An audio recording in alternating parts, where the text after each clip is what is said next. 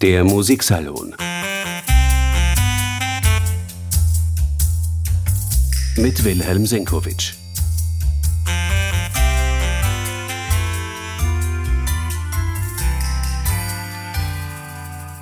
Johannistag naht mit Riesenschritten. Herzlich willkommen, meine sehr geehrten Damen und Herren. Laut Bauernregel hört zu Johannis der Kuckuck auf zu rufen. Mitte April bis Ende Juni, das sind so die Eckdaten, an denen der Kuckuck aus dem sprichwörtlichen Wald ruft. Da wollen wir uns nun darum kümmern, dass er zumindest musikalisch weiter zu rufen bereit ist und schauen uns in der musikalischen Literatur um wo wir ihn hören können, auch außerhalb der Saison, unseren Kuckuck.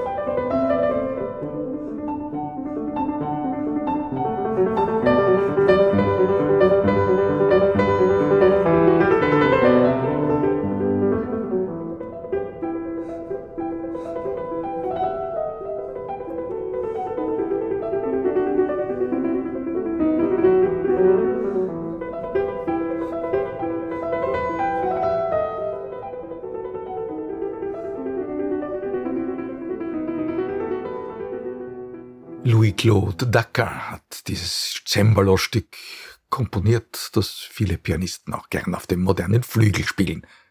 Der Kuckuck, ganz offiziell, heißt dieses Klavierstück so, ganz typisches Stück Programmmusik aus der Periode der sogenannten französischen Clavecinisten, der Cembalisten. Dacan war eigentlich Organist, unter anderem von Notre-Dame in Paris zur Zeit Ludwigs XV. Ein typisches pittoreskes Stück für Tasteninstrumente, diesfalls eines, das den Kuckucksruf einbezieht. Im Barock war das ganz selbstverständlich, da hat man die Vogelstimmen und den prägnanten Kuckuck erst recht gern musikalisch verbrämt. Im Sommer von Vivaldis Jahreszeiten, da hören wir ihn rufen. Ja, da steigt das Violinsolo sogar mit einer regelrechten Attacke von Kuckucksrufen ein. Der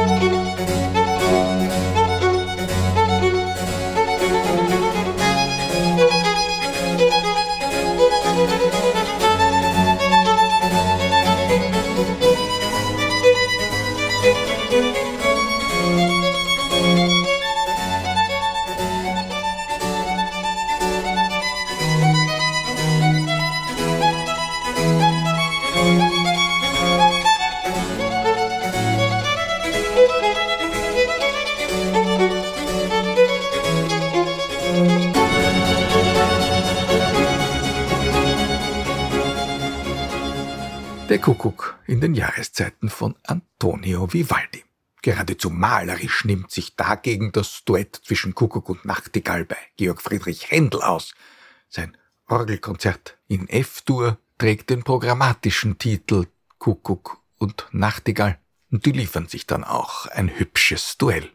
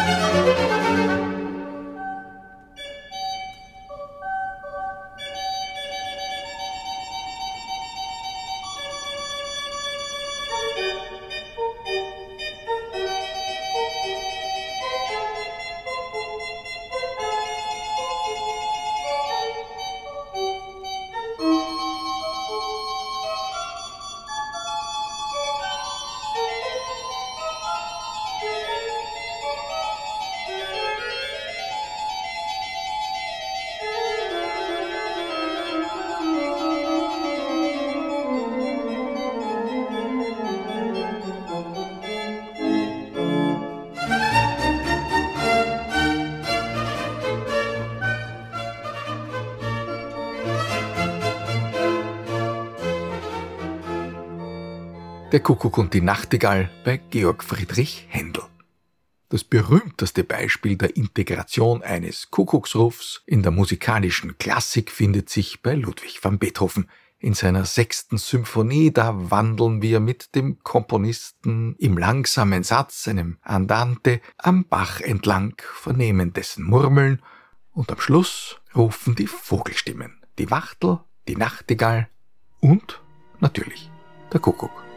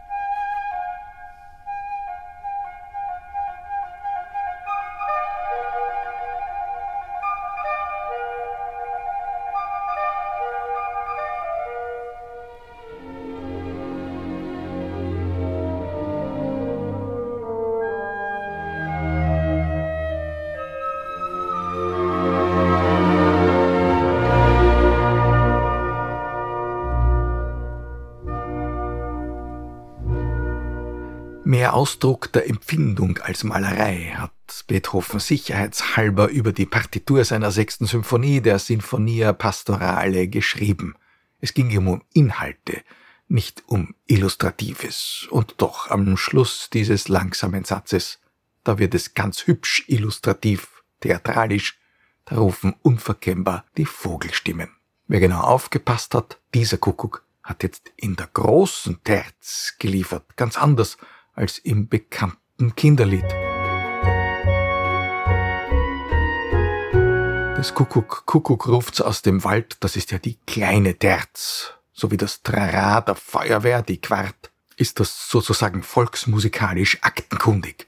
Aufmerksame Waldgänger wissen aber, der Kuckuck ruft in der kleinen Terz, in der großen Terz, bei Beethoven haben wir sie, und das ist wohl auch das häufigste, aber er ruft manchmal auch, apropos Feuerwehrruf, aber umgekehrt, in der abfallenden Quart.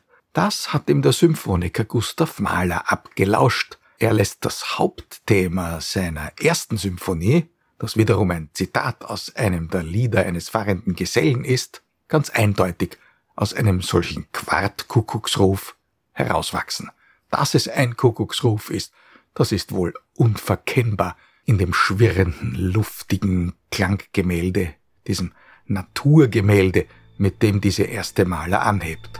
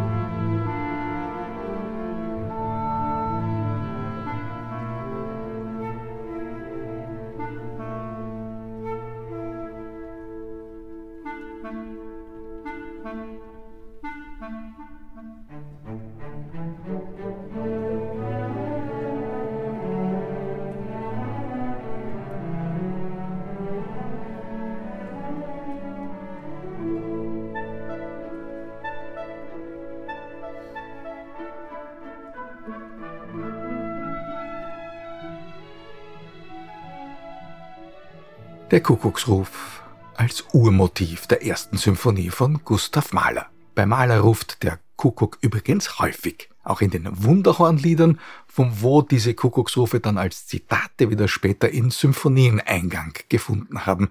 Gustav Mahler hat sich ja selbst immer wieder gern zitiert. Wechseln wir aus dem Konzertsaal in die Oper.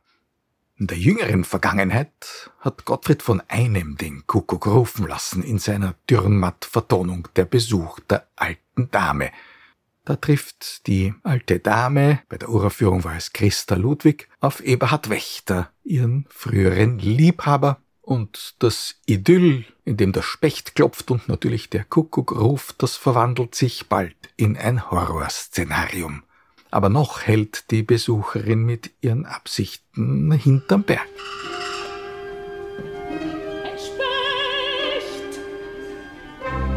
Es ist wie einst,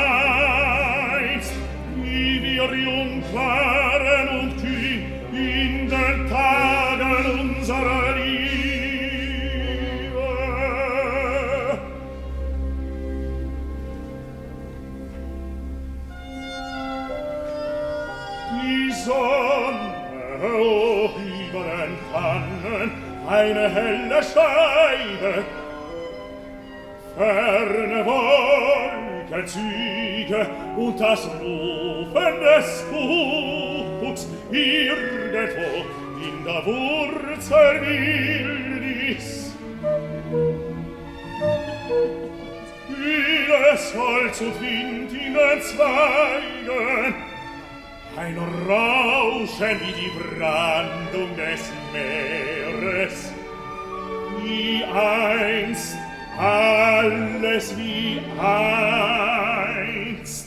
Wäre doch die Zeit aufgehoben, mein Zauberhexchen, hätte uns doch das Leben nicht getrennt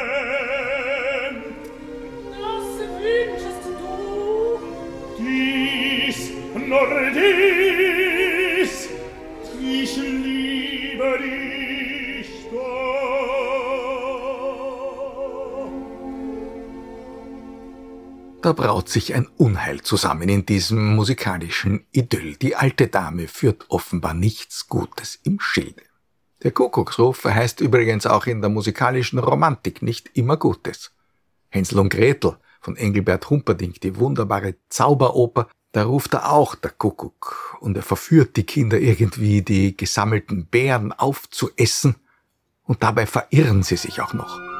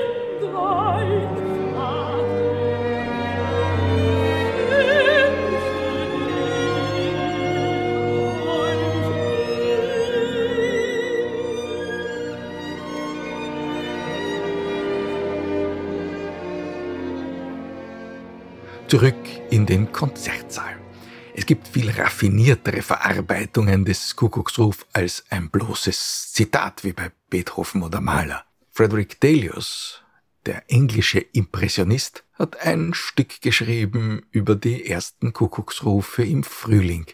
Und bei ihm verbergen sich die Kuckucksrufe ganz tief im musikalischen Wald, mittendrin, irgendwo in der Klarinette, da ruft er auch der Kuckuck.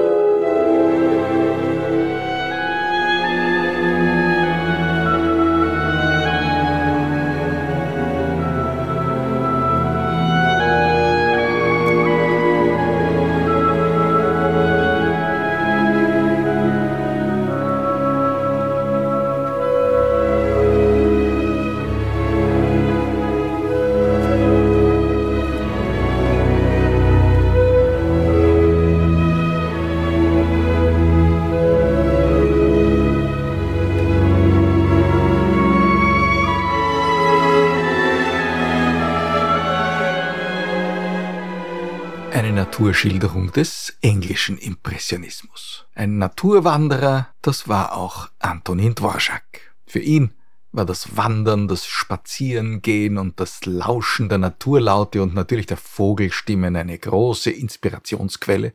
Und diese Inspirationsquelle hat er sich zunutze gemacht als Materialsteinbruch sozusagen. Und wie er es bei Franz Liszt und dessen Tondichtungen gelernt hat, verarbeitet er dieses Material nach allen Regeln der Kunst.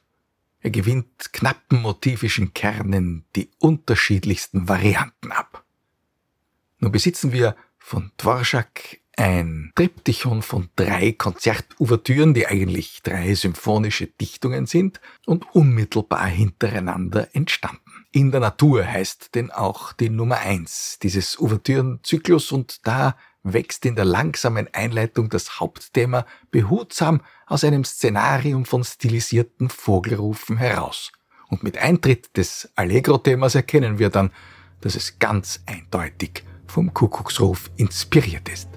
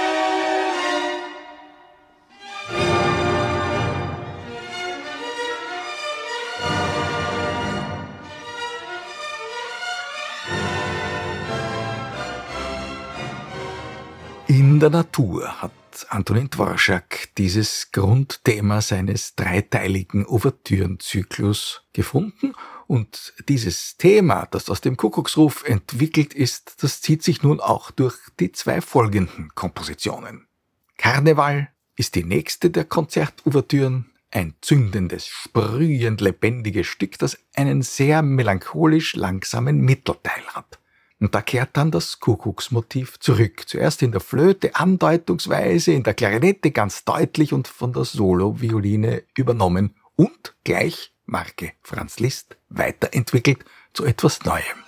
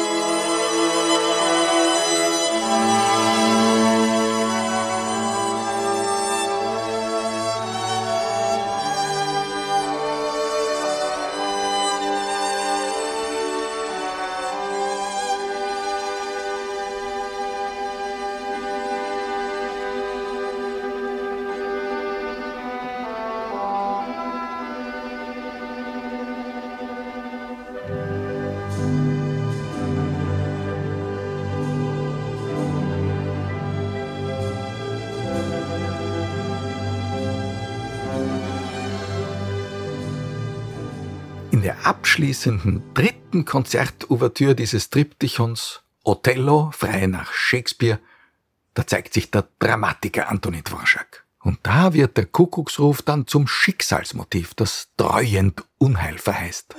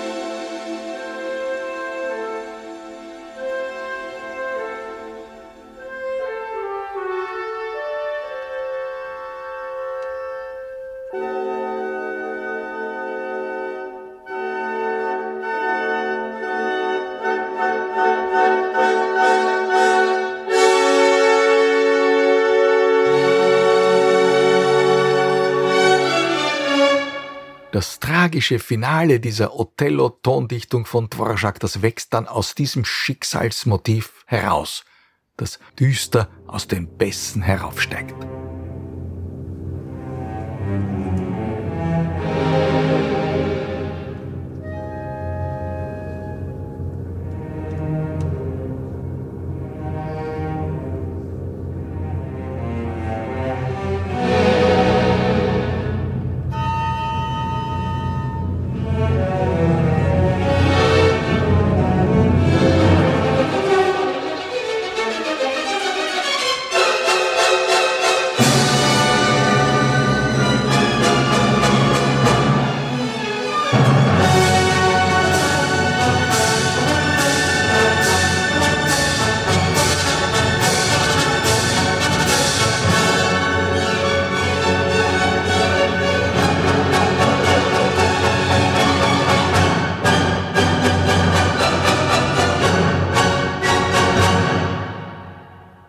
Wurde bei Antonin Dvorak unser lieblicher Kuckucksruf zum Todesboten. Aber so tragisch wollen wir natürlich nicht enden. Eines der berühmtesten Zitate des Kuckucksrufs finden wir bei Johann Strauss. Im Krapfenwaldl heißt die Polka, deren Entstehungsgeschichte ein gewisses versöhnliches Element birgt. Denn der Kuckuck ruft für alle gleich. Die Komposition hieß ursprünglich Im Wald von Pawlowsk.